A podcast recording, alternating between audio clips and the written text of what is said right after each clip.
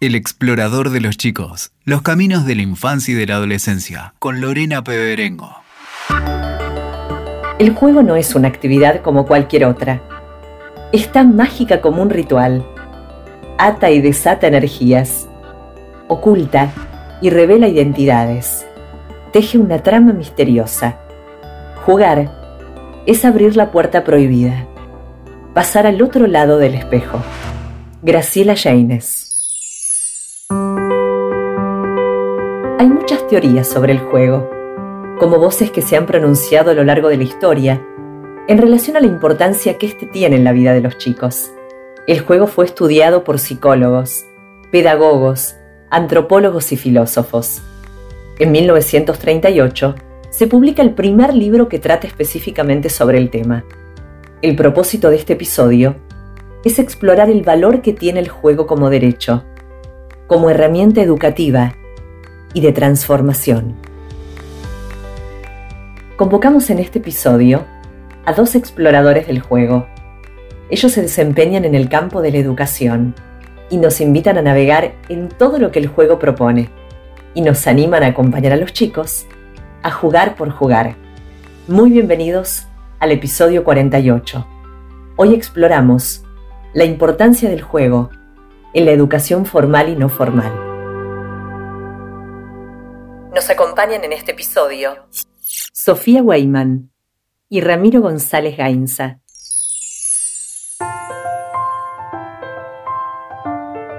Sofía Weyman es licenciada y profesora en psicología, especialista en psicoanálisis y prácticas socioeducativas, magíster en educación, formación que realizó en la Universidad Hebrea de Jerusalén.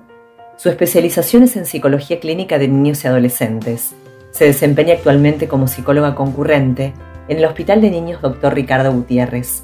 Es docente en la materia adolescencia en la Facultad de Psicología de la UBA y directora del área de educación no formal para niños y adolescentes de la Sociedad Hebraica Argentina. Ramiro González Gainza es uno de los más destacados referentes en el área de la recreación y el tiempo libre. Es formador, docente y psicólogo social. Trabaja en todos los niveles educativos y en la universidad, Dirigió políticas públicas, desarrolló su trabajo en Cuba y Uruguay, brindó conferencias y capacitaciones en esos países y también en Francia, España y Suiza. Es integrante de la cooperativa editorial Espíritu Guerrero, autor de los libros Crónicas de una nave de madera, de editores asociados, y Para la Libertad, Experiencias y Enseñajes en Recreación, de Espíritu Guerrero Editor, y continúa profundizando sus estudios sobre teorías del juego.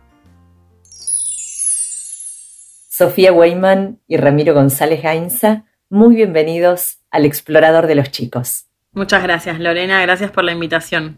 Gracias. ¿Tuviste una infancia de juegos?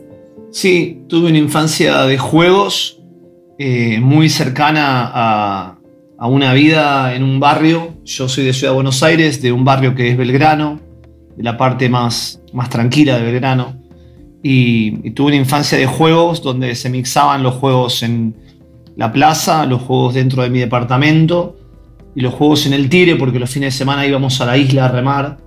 Entonces ahí también tuve una vida en la naturaleza. Mi infancia está muy atravesada por una década, que es la década del 70, donde jugar aparecía también como una posibilidad de ir construyendo en un marco barrial, en un marco familiar, en un marco subjetivo una historia y bueno, esa biografía tiene un componente, una, una parte de ese componente es la biografía lúdica, así que mi infancia jugué mucho a las cosas que jugábamos los, los chicos y a los que los mandatos sociales nos decían que teníamos que jugar en ese contexto histórico también. ¿A qué jugabas, recordás? Sí, yo, nosotros jugábamos mucho a juegos de cartas, jugábamos mucho a la escondida, con mi hermana jugábamos mucho al juego de la vida y otros juegos de mesa, pero el juego de la vida y el estanciero eran juegos que y el Ludomatic eran juegos que tenían una presencia así muy potente. Eh, la industria del juguete tuvo mucho que ver con, la difusión de determinados juegos de mesa.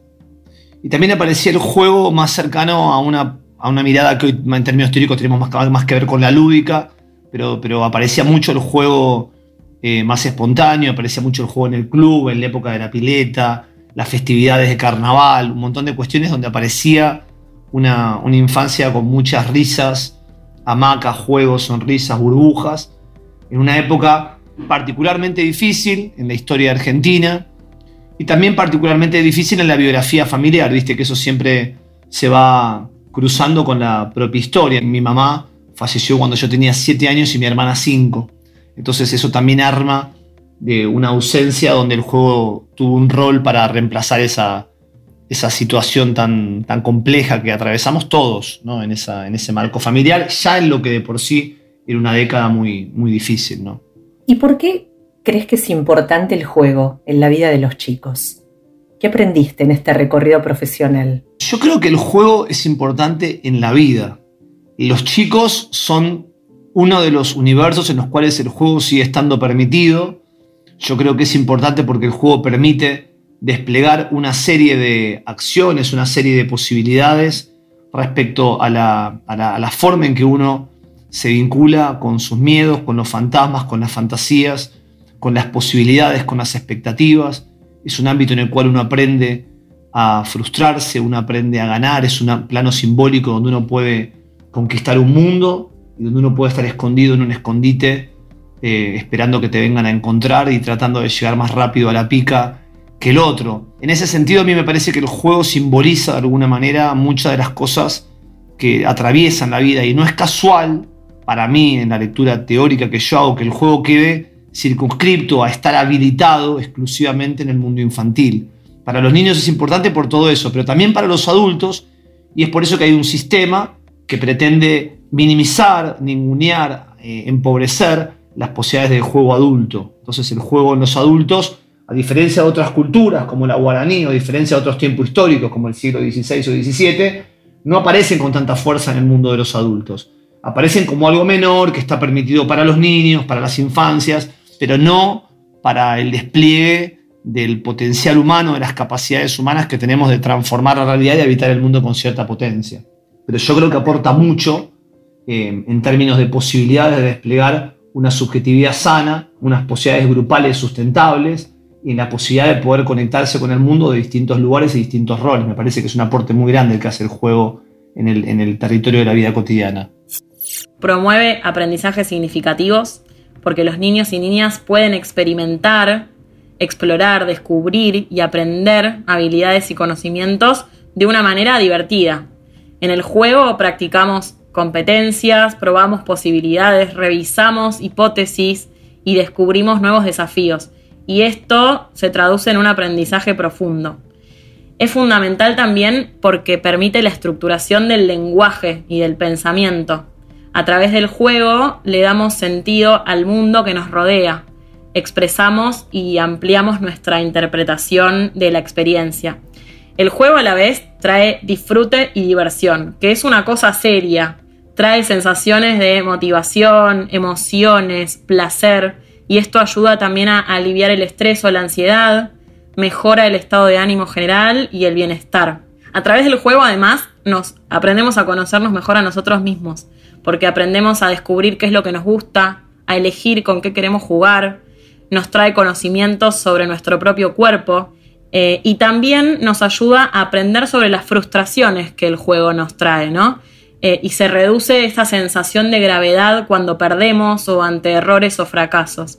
También el juego contribuye desde ya al desarrollo físico, mejora la coordinación, el equilibrio, la fuerza, al desarrollo cognitivo, permite aprendizajes y un pensamiento crítico. Aprendemos a través del juego a resolver problemas, estimula nuestra memoria, la creatividad, la curiosidad, nos ayuda al desarrollo emocional porque a través del juego aprendemos habilidades sociales fundamentales de lo que es compartir con pares, como la cooperación, la empatía, la resolución de conflictos, la comunicación, nos ponemos de acuerdo cuando jugamos.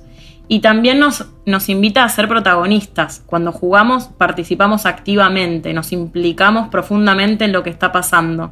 Y además es clave en la socialización y sienta lo que son las bases para las relaciones humanas que nos permiten eh, desarrollarnos durante toda la vida. ¿Y qué rol ocupa el juego en lo que hace la educación formal y no formal? Yo creo que el juego ocupa en los discursos un lugar central y en las prácticas un lugar periférico.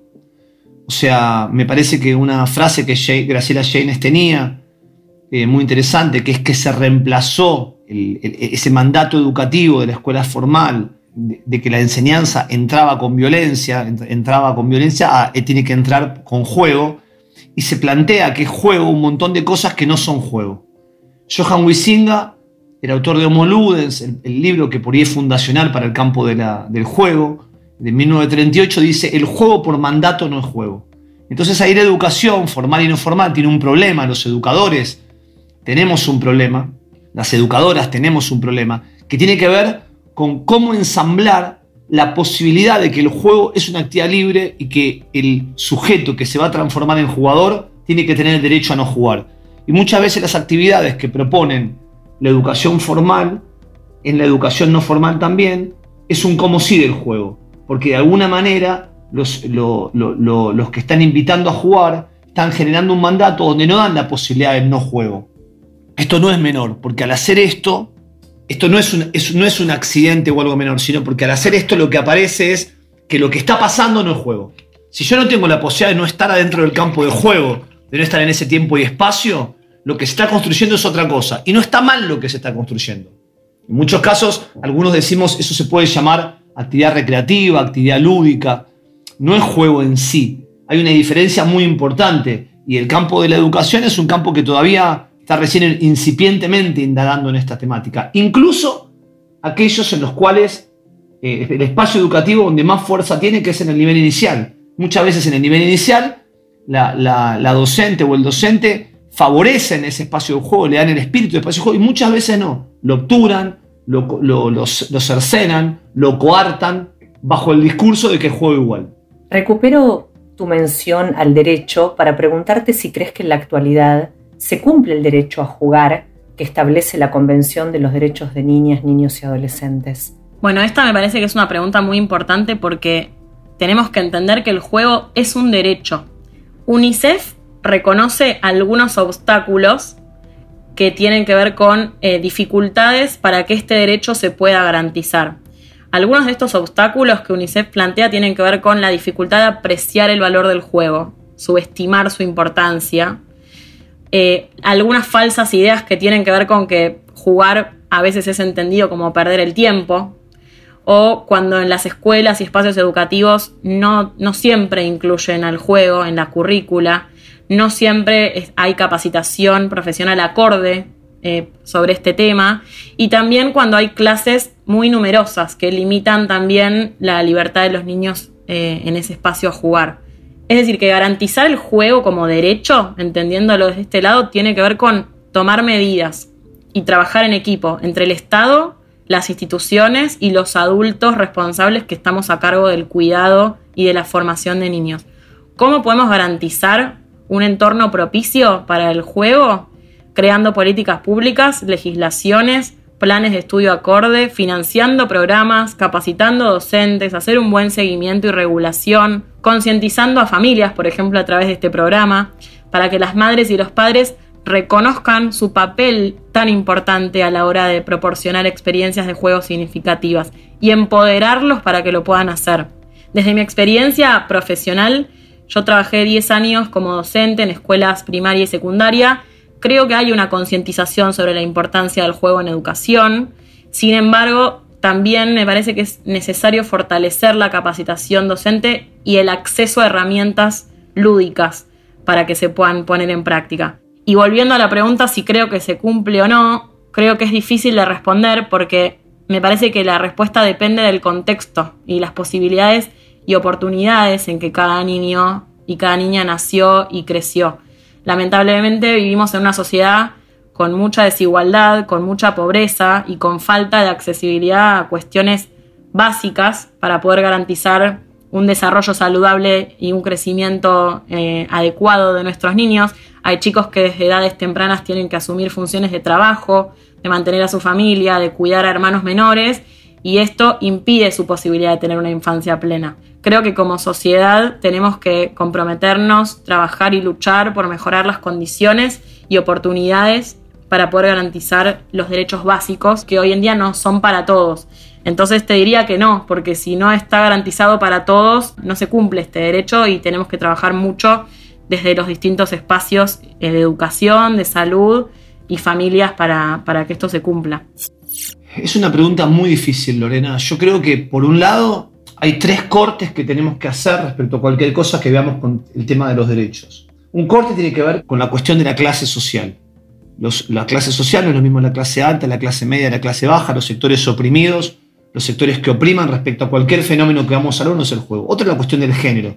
No es lo mismo ser varón eh, que ser mujer, que ser disidencia, respecto a las posibilidades que te genera cualquier cuestión de derecho, entre ellas el juego. Y otro tema es la raza. O sea, no es lo mismo eh, ser blanco que ser mestizo, que ser eh, afrodescendiente, que ser negro, digamos. ¿no? no es lo mismo en el mundo estar parado en determinados lugares donde los juguetes representan determinadas cosas los juguetes tienen determinados mandatos para las mujeres y determinados mandatos para los blancos. Entonces, eh, hoy, no en la década del 50, hoy uno hace una revisa una juguetería, observa una juguetería comercial cualquiera, yo lo hago con mis estudiantes todos los cuatrimestres, y observa palitas rosas con escobas rosas como juguetes infantiles dedicados a las mujeres y observa cajitas de herramientas eh, celestes dedicadas para los varones. Y esto, en general, esas jugueterías tienen separado los espacios eh, rosas para que las mujeres elijan, los espacios celestes para que los varones elijan y ningún espacio para la disidencia. Esto que va contra, contra, contra los debates que los feminismos proponen, contra la ley eh, de la educación sexual integral contra cualquier criterio de, desarrollo de la sociedad, vulnera un montón de derechos y hace que se estigmatice a qué tiene que jugar un chico y una chica. Entonces también quienes facilitan esos espacios de juego, que muchas veces son educadores, pero muchas veces son las madres y los padres, muchas veces es un referente comunitario que está eh, haciéndose cargo de ese espacio en un comedor, muchas veces es un, trabajador social, no están pensando en este tema. Entonces yo creo que ese derecho no, no, está em, desplegado en la totalidad en un mundo que tiene un montón de derechos vulnerados. Pero además, para que el derecho al juego se pueda desplegar, hace falta espacios y tiempos para que esto ocurra. Y eso tampoco está. O sea, no está dentro de la escuela, no está fuera de la escuela, no hay juegotecas accesibles a todos, no hay espacios de, donde se pueda desplegar el juego, las plazas urbanas no están pensados para, para los niños y niñas eh, y, para que ellos puedan participar en procesos participativos en la construcción de esos espacios de juego que ellos quieren. Sobre esto hay mucho escrito y, hay un aporte muy grande del, pedagogo italiano Francesco Tonucci y, toda su obra, digamos, ¿no? Eh, y me parece que ahí hay, hay, mucho para trabajar todavía. Yo creo que la mirada sobre el juego y la mirada sobre el derecho al juego es tremendamente adultocéntrica. Entonces ahí queda por pensar mucho estos tres niveles, el de raza, el de género y el de, clase social, y también la mirada de que muchas veces el juego infantil está visto desde el lugar del adulto, que no es el lugar que el del niño, de la niña, de las infancias. ¿no? Y me parece que ahí hay algo para trabajar muy fuerte todavía con la temática de los derechos, que falta mucho por desplegar, y quien tiene la obligación de garantizar esto es el Estado, que muchas veces tiene como prioridades resolver otras necesidades que no puede resolver y, que que esas necesidades son prioritarias al derecho del juego, por ejemplo, la alimentación, la vivienda, la salud, por nombrar tres. ¿Y qué diferencias encontrás entre el juego en la educación formal en relación a la no formal en la que te desempeñas? Bueno, la educación formal y no formal tienen distintos contextos en los que se llevan a cabo, diferentes objetivos y diferente función social. En función de eso es la diferencia del lugar que tiene el juego en cada entorno educativo. La educación formal es la educación que está estructurada, organizada y planificada y coordinada por el Estado o por un ministerio que fija un circuito formal eh, de educación que se extiende desde el nivel inicial hasta la universidad y se rige por un currículo y objetivos establecidos de enseñanza. Acá el juego se utiliza como una herramienta pedagógica para reforzar y complementar los contenidos de la currícula y para ayudar a los estudiantes a alcanzar los objetivos que se esperan según cada edad. Hay juegos didácticos en todas las materias que se usan para poder enseñar. En la educación no formal es un, es un espacio y una educación que no forma parte del circuito formal de enseñanza, que se lleva a cabo fuera del espacio formal de educación y que, em, por ejemplo, en centros comunitarios, organizaciones no gubernamentales, clubes deportivos, centros culturales y artísticos. Acá el juego suele ser utilizado como una herramienta para el desarrollo personal y social de los participantes. Puede incluir el desarrollo de habilidades sociales, se fomenta con el juego la creatividad, la imaginación y la transmisión de valores como la colaboración, la buena convivencia, la tolerancia. En el espacio educativo en el que yo trabajo, por ejemplo, el juego se utiliza para conformar una identidad grupal. Privilegiamos el intercambio con pares, la pertenencia, la convivencia saludable, la construcción de una identidad asociada a una cultura con idiosincrasia propia. Actualmente, por suerte, hay muchos profesionales pensando en el trabajo con el juego y con la innovación educativa, y esto nos trae un desafío que es revisar los paradigmas desde los cuales educamos, intentando analizar los cambios del contexto, entendiendo las necesidades cambiantes, dinámicas de los niños, niñas y adolescentes en la actualidad. Y es clave que en los espacios de formación docente y espacios de formación continua, para educadores podamos abrirnos a la posibilidad de cuestionar y transformar lo instituido. Que algo haya sido siempre de una manera no significa que tenga que seguir siendo de esa manera. Abrirnos a nuevas posibilidades y modalidades de trabajo que puedan responder a las necesidades actuales y llegar a los niños y niñas con los que trabajamos hoy. Y te agradecería una referencia a la función clínica del juego, cómo funciona en el psicoanálisis y qué se logra a partir de él. Bueno, desde el psicoanálisis se ha trabajado mucho sobre la función del juego y se utiliza como técnica en el análisis de niños. Distintos autores, desde Freud, Melanie Klein, Winnicott y psicoanalistas argentinos también, han trabajado mucho el tema. Para el psicoanálisis, la posibilidad de que exista juego es la condición que hace posible que exista la infancia. Es decir, porque hay un juego, hay un niño. Y un niño es quien puede jugar. Jugando, el niño habla, ¿no? Es la forma que tiene de poder expresarse, es la forma privilegiada de expresión. A través del juego, el niño o el paciente puede expresar sus emociones, sus deseos, sus sentimientos y sus conflictos de una manera no verbal. En la clínica, los psicoanalistas utilizamos el juego como técnica terapeuta para poder observar en qué anda ese niño y para poder intervenir sobre lo que le pasa. A través del juego es posible elaborar lo vivido a través de una respuesta ficcional. Es decir, que el analista se pone en juego con el cuerpo para jugar a eso que el chico está jugando y que necesita traducir y poner en palabras de lo que a veces no hay lenguaje para poder decir. Para el psicoanálisis es una apuesta ética el juego con los niños, eh, porque es además un espacio sin consecuencias, porque lo traumático o lo que pudo generar un exceso o la realidad se trae al juego y no tiene consecuencias reales, sino que se le da un espacio ficcional para poder hacer algo con eso, darle otro significado y aportarle herramientas para poder transformarlo en otra cosa. Bueno, y desde el psicoanálisis también el, juego es un indicador de salud, ¿no? Eh, que un niño no pueda jugar es algo que llama la atención y que es un signo para hacer una consulta. Y que algo pueda ser de jugando y que no tenga consecuencias sobre la realidad es un modo de constitución subjetiva. Y el oficio del analista, digamos, es estar disponible ahí para jugar con cada niño y con cada niña su juego singular. Citábamos en, la apertura de este episodio a Graciela Yaines, quien fue y es un referente ineludible en el ámbito del juego, ¿no? Una autora, decimos, imprescindible. Su teoría ha provocado debates. ¿Cuál ha sido su recorrido del juego y su aporte en este sentido que puedas rescatar para este episodio. Personalmente tengo, em, tuve la suerte de, conocerla mucho y de ser amigo de ella sobre el final de su vida, de compartir muchos espacios de trabajo. Más adelante, cuando se tejió lo que yo llamo un manto de olvido sobre su obra, también intentamos reconstituir ese legado, tratando de que circulen sus textos y circulen sobre todo sus ideas.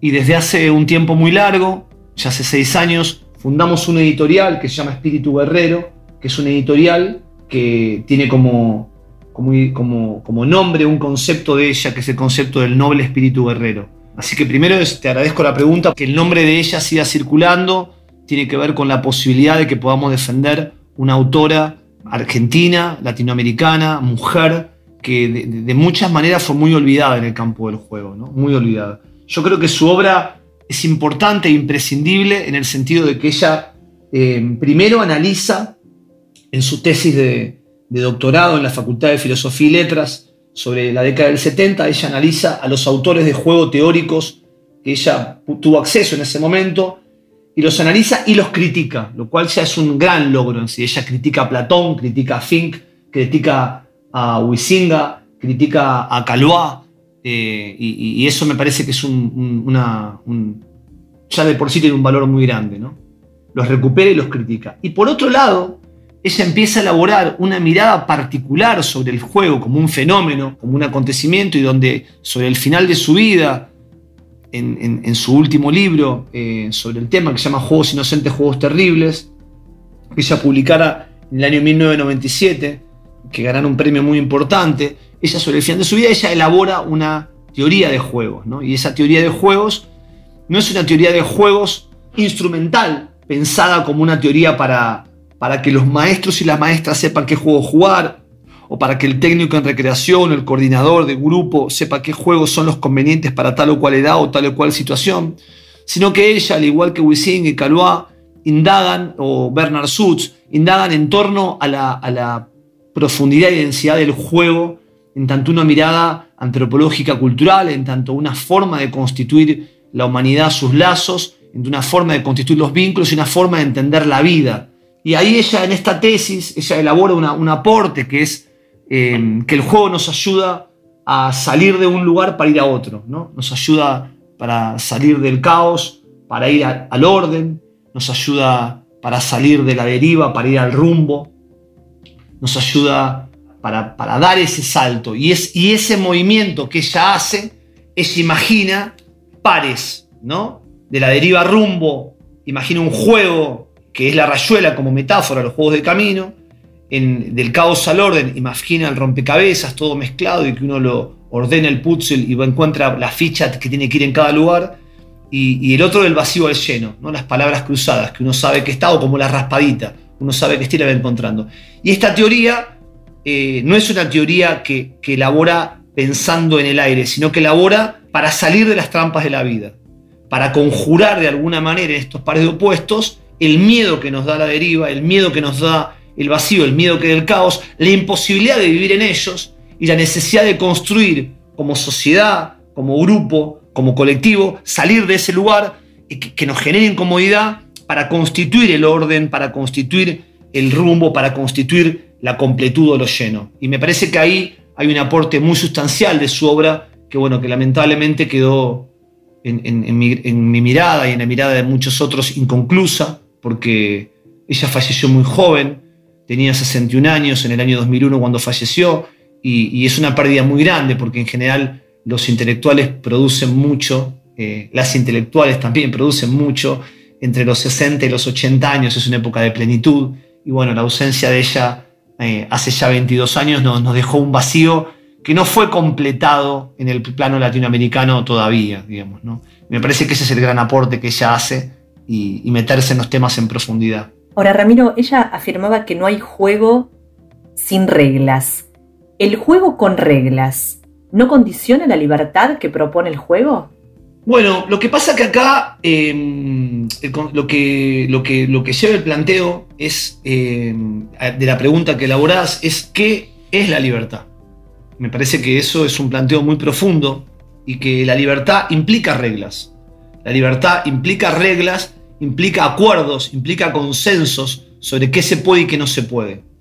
Platón, que fue el primero que piensa en el juego infantil, Platón pensaba en el juego infantil de una manera muy lineal, pero muy interesante para la época, que era la construcción del ciudadano y de la ciudadanía a partir de que vaya entrenándose en el juego infantil, de ganar, de perder, de respetar la regla como una forma de respetar lo que, después se iba a armar en la polis. Y a mí me parece que hay algo interesante en, este, en esta mirada, porque lo que Graciela discute ahí es em, que hay la, mirada de que hay algunos autores que dicen que hay un juego sin reglas. Por ejemplo, Donald Winnicott, eh, en su famoso libro Realidad de Juego, eh, plantea que hay un juego sin reglas. Y ella le discute diciendo, no, no, siempre hay una regla. Eh, cuando uno juega solo, la columna vertebral para armar un juego es una regla. Y la columna vertebral para poder jugar es respetar esa regla. Aún el niño que juega con la masa, la regla y las posibilidades de que tiene el elemento masa es la regla que el juego compone. El, bebé que tira el objeto al piso y la mamá se lo levanta 100 millones de veces, la regla la constituye el bebé. Es una regla que está implícita, pero lanzar y que te den el juguete es lo que, que te den el objeto es lo que permite ese fenómeno. Entonces, yo creo que la libertad en abstracto no existe, la libertad siempre está articulada y ligada con otros y con la posibilidad de que esos otros eh, también intervengan. Entonces, yo necesito, eh, la libertad siempre está condicionada. Entonces el condicionamiento que el juego plantea a través de la regla, aunque sea una, eh, es la posibilidad de que haya libertad. No, no, creo que pueda haber libertad sin la posibilidad de acordar con el otro, ¿no? porque ahí se cae en el riesgo del autoritarismo. Ella habló mucho de este tema. Incluso eh, ella habla en un artículo muy interesante, Jane, sobre la, lo que pasa con aquellos coordinadores de juego que supuestamente bajo el concepto de libertad dicen todo el tiempo lo que hay que hacer la, posibilidad de desplegar la libertad también implica desplegarla con algunos límites, que son reglas. Por ejemplo, cuidar el cuerpo del otro con el que estoy jugando. Y acá te podría contar muchos ejemplos que por ahí no nos da el tiempo, pero me parece que es importante ver que, la regla es la forma armónica de esa construcción democrática. ¿Qué, ¿Qué, es lo que le pasa a Alicia en el País de la Maravilla con la reina? Que la reina, en ese momento donde va cambiando las reglas del juego todo el tiempo, arma algo que Alicia no puede jugar y dice, no, pero acá no se puede jugar si todo el tiempo se están cambiando las reglas. Necesito para poder jugar una regla, una regla que genere democracia, que genere armonía, que genere posibilidad, que genere, eh, por lo menos durante un tiempo acotado y un espacio acotado, en este círculo mágico, la posibilidad de ese despliegue. Si no, no hay posibilidad de juego. Eh, lo, que, lo que podríamos decir es, si no, también, tampoco hay posibilidad de vida, digamos, ¿no? Tampoco hay de vida. La regla no es solamente algo que impone un gobierno autoritario, un gobierno dictatorial. La regla es la construcción de cualquier sociedad primitiva o de cualquier democracia actual para poder permitir el vínculo, el lazo, los acuerdos con los otros. Y eso, de alguna manera, el juego eh, encarna eso de manera muy, muy profunda. Te invito a jugar.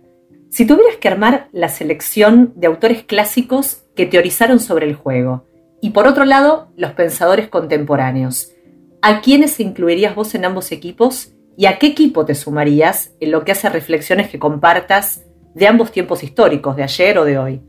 Uy, qué difícil. Bueno, a ver, voy a eh, ser muy lineal y muy duro. Autores históricos, ¿no? Eh, o sea, un Dream. Eh, parece ese partido de los Monty Python de, fútbol, no sé si lo viste alguna vez, de los Monty Python que están los griegos de un lado y los de otro de otro. Bueno, los históricos serían, o sea, el, equipo de los históricos, los que no pueden faltar, como una selección, bueno, Platón, Heisinga, que nosotros en castellano todo lo decimos Johann Huizinga, que escribió el Homo Ludens, Roger Calois, el francés gran investigador de juego, con un libro fabuloso sobre juego, que vivió en Argentina y al cual los argentinos le debemos muchísimo a Roger Calois, muchísimo. Bernard Such, eh, con su libro La cigarra, de Grasshopper, un libro fundamental, eh, que acaba de ser traducido el año pasado al castellano. Eh, como, como, clásicos, yo te diría. Em, e-, ese es un. Ese es Graciela Janes, perdón. En ese mismo equipo lo pondría. Eh, como el grupo de los clásicos, de los duros, de los que, los que yo pondría como el equipo más. más una selección, digamos, ¿no? de autores clásicos. Yo esos son los que me parece que nadie podría eludir. Y si después vos pensás en autores contemporáneos, que serían actuales, yo te pondría Fernando Aucielo, argentino, eh, Francisco Galán Vélez, mexicano. Eh, eh, Fernando tiene una trilogía fabulosa escrita. Francisco Galán Vélez también. Noelia Enris, argentina, antropóloga, doctora en antropología. escribió su tesis sobre el juego en las comunidades guaraníes, que es una obra fabulosa. Carolina Dueck, que, ahora tiene mucha presencia en la radio, pero que es una persona que, que ha producido mucho en comunicación y juego y en infancias y juego. Eh, Julián Kopp, que de alguna manera es discípulo de ellos y que hizo su tesis de doctorado sobre juegos virtuales. Bueno, por supuesto que Víctor Pavía, en la Universidad de Comahue, de Patagonia, un autor también de alguna manera fundamental, por nombrarte algunos que en este momento no puedo dejar de eludir en el campo del juego, ¿no? Eh, me estoy, bueno, Nela, de, perdón, Nela de la Universidad de La Plata, que tiene un gran trabajo, un gran, gran despliegue, Ivana Rivero de la Universidad de Río Cuarto, cierro acá porque si no seguiría eternamente, pero bueno, es el equipo de los contemporáneos, como yo diría, bueno, esos no pueden faltar. Eh, no, yo me incluiría en un tercer equipo, que somos los autores más jóvenes, que querría decir yo, pero es mentira, me matan porque algunos son más jóvenes que yo. Yo me, considero más ecléctico, ¿no? Voy de un lugar al otro, yo dirigí políticas públicas, yo doy clase en un jardín de infantes, yo doy clase en la universidad, como que no, no me he dedicado a la investigación con la calidad que lo han hecho ellos, lo han hecho ellos y con la potencia que ellos lo han desplegado, ¿no? Me parece que me gustaría estar en un equipo intermedio y me parece que, bueno, me incorporaría en los contemporáneos si me dejan entrar, pero hay que ver, pero me encantaría jugar en el equipo. Perdón, en el equipo de los contemporáneos agregaría, ¿sabes a quién? A Daniela Pellegrinelli, la fundadora del Museo de, Museo de Juguete de San Isidro, crack, crack total, Daniela. Tiene un libro que se llama El Diccionario de Juguete Argentino, que es un libro indispensable para, para, hablar del tema. Daniela, me encantaría jugar en ese equipo pero es como si yo te dijera que me gustaría jugar con la selección, ¿viste? Yo creo que por ahí me miran y dicen, no, este no. Pero si yo pudiera elegir, elegiría el equipo de los contemporáneos para jugar. ¿Y qué dirían cada uno de estos integrantes de los dos equipos si se les pidiera un diagnóstico de situación de cómo se está proponiendo el juego en la escuela hoy? ¿Estarían conformes? ¿Qué observaciones crees que harían y harías? Yo creo que el equipo de los clásicos, la mirada sobre lo que se pasa en la escuela hoy sería muy crítica.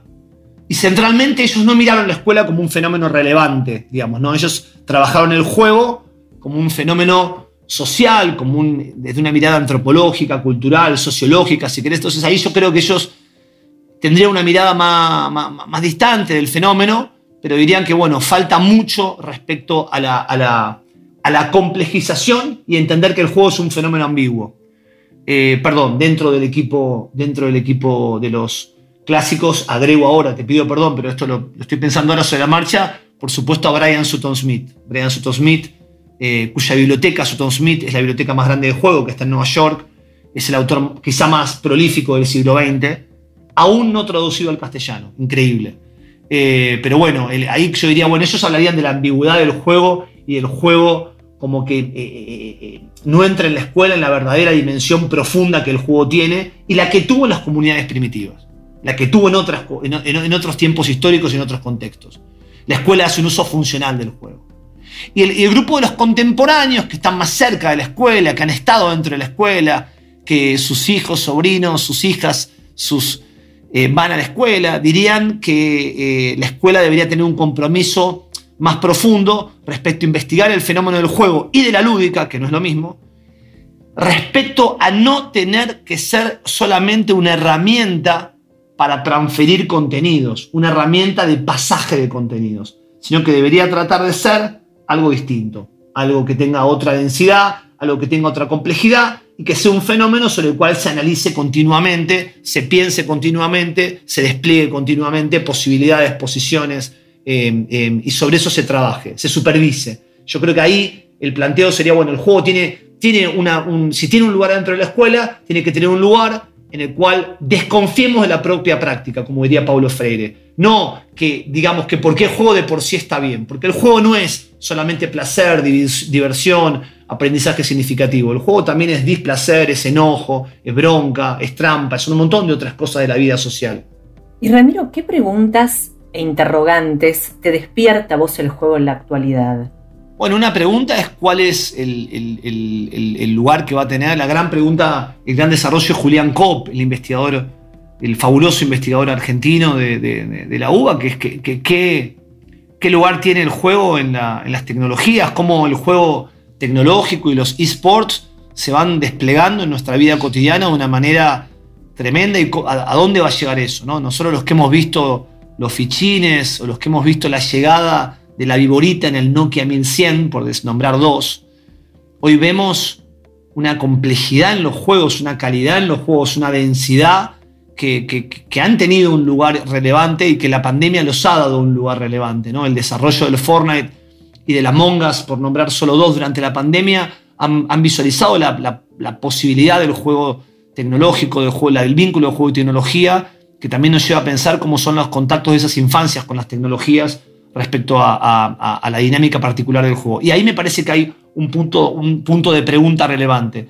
Y el segundo punto de pregunta es si tiene sentido hacerse estas preguntas todavía, las preguntas filosóficas profundas sobre el juego, cuando el mundo avanza, por un lado, hacia su destrucción ambiental y por otro lado, respecto al simplificar las preguntas y que todo quede en la retórica de discursos sencillos. Y la, pregunta más relevante, que es la pregunta que conduce la obra de Fernando Ucielo, eh, este gran, eh, gran investigador argentino, que es ¿qué es el juego? Esa pregunta sola todavía no tiene respuesta. Noelia Henry dice en su tesis, bueno, en principio juego tiene que ser algo que el jugador nomine como juego.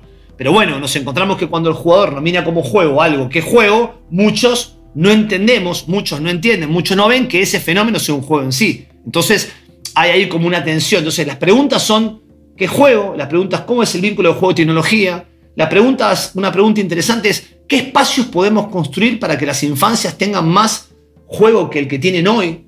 Eh, eh, y, ahí hay que armar eh, recorridos en las propias biografías, en las propias familias, en las propias escuelas, en los propios centros comunitarios, en los propios hospitales, en las propias plazas, de cómo podemos facilitar más juego que el que hay hoy.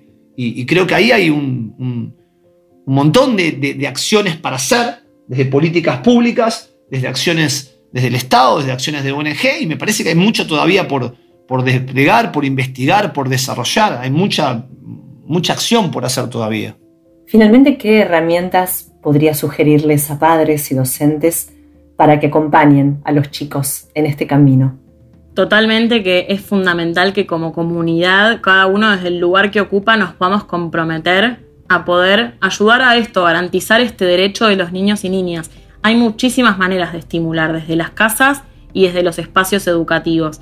Para madres, padres o cuidadores es importante, por un lado, crear entornos seguros y cómodos para el juego, destinar tiempo para eso. El juego para los chicos es su actividad principal, tenemos que tomarnos en serio eso. Es como si fuera el trabajo de los chicos. Tenemos que darles un espacio cómodo y seguro para que ellos puedan hacer esta actividad. Por otro lado, darles acceso a una variedad de materiales o juguetes que les permitan experimentar, explorar y crear.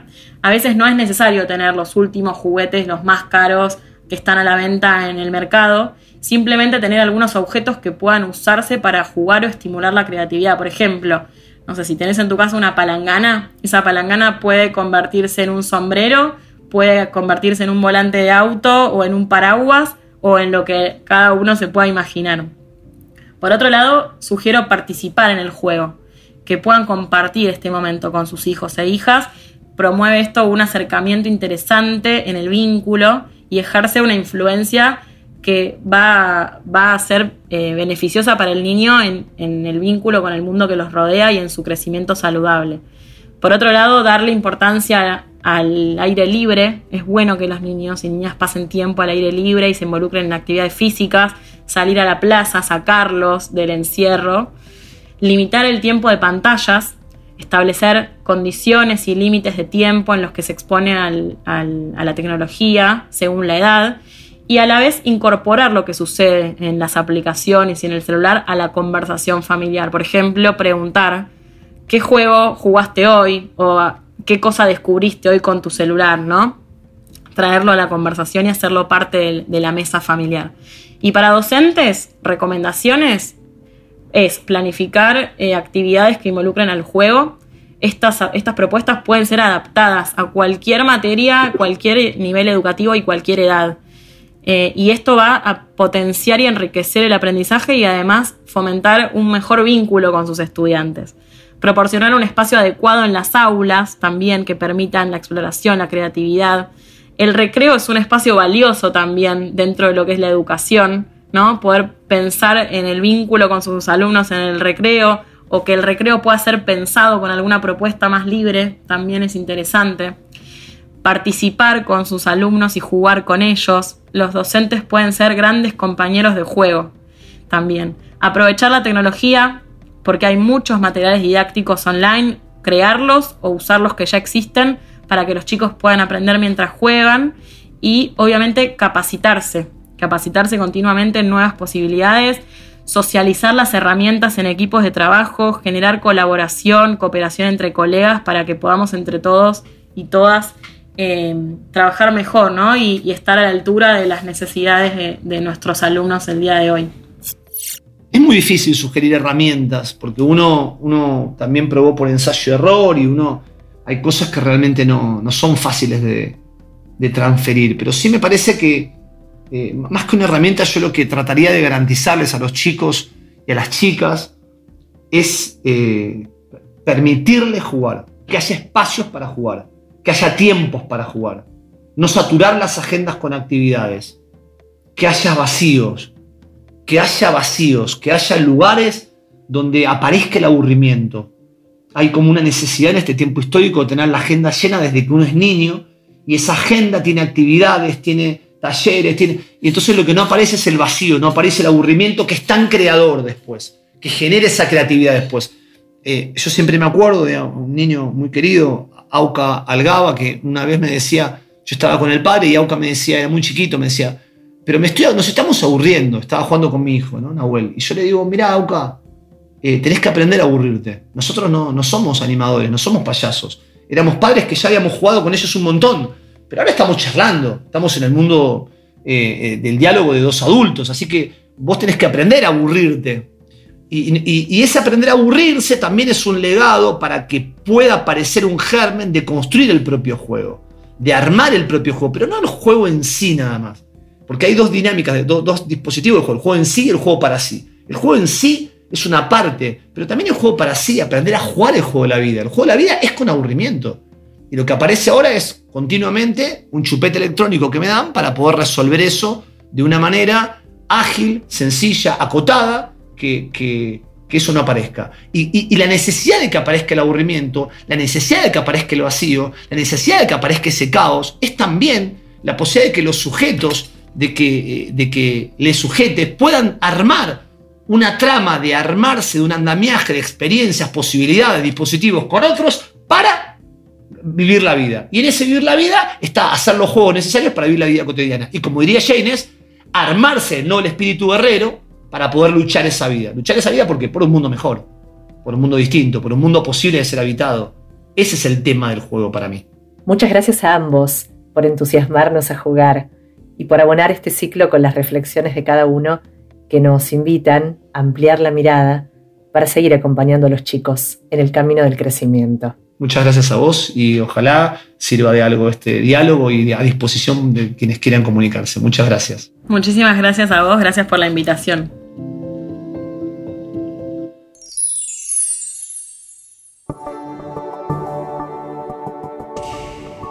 Caos y orden lo vacío y lo lleno, destruir y fundar, desarmar para armar de otra manera. Eso es jugar. Graciela Yaines.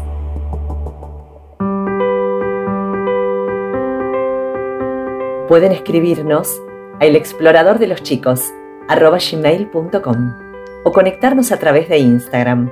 Allí nos encuentran como el explorador de los chicos y proponer los temas que les interese que exploremos en próximos episodios. Nos reencontramos muy pronto. Hasta entonces. Escuchaste El explorador de los chicos. WeToker. Sumamos las partes.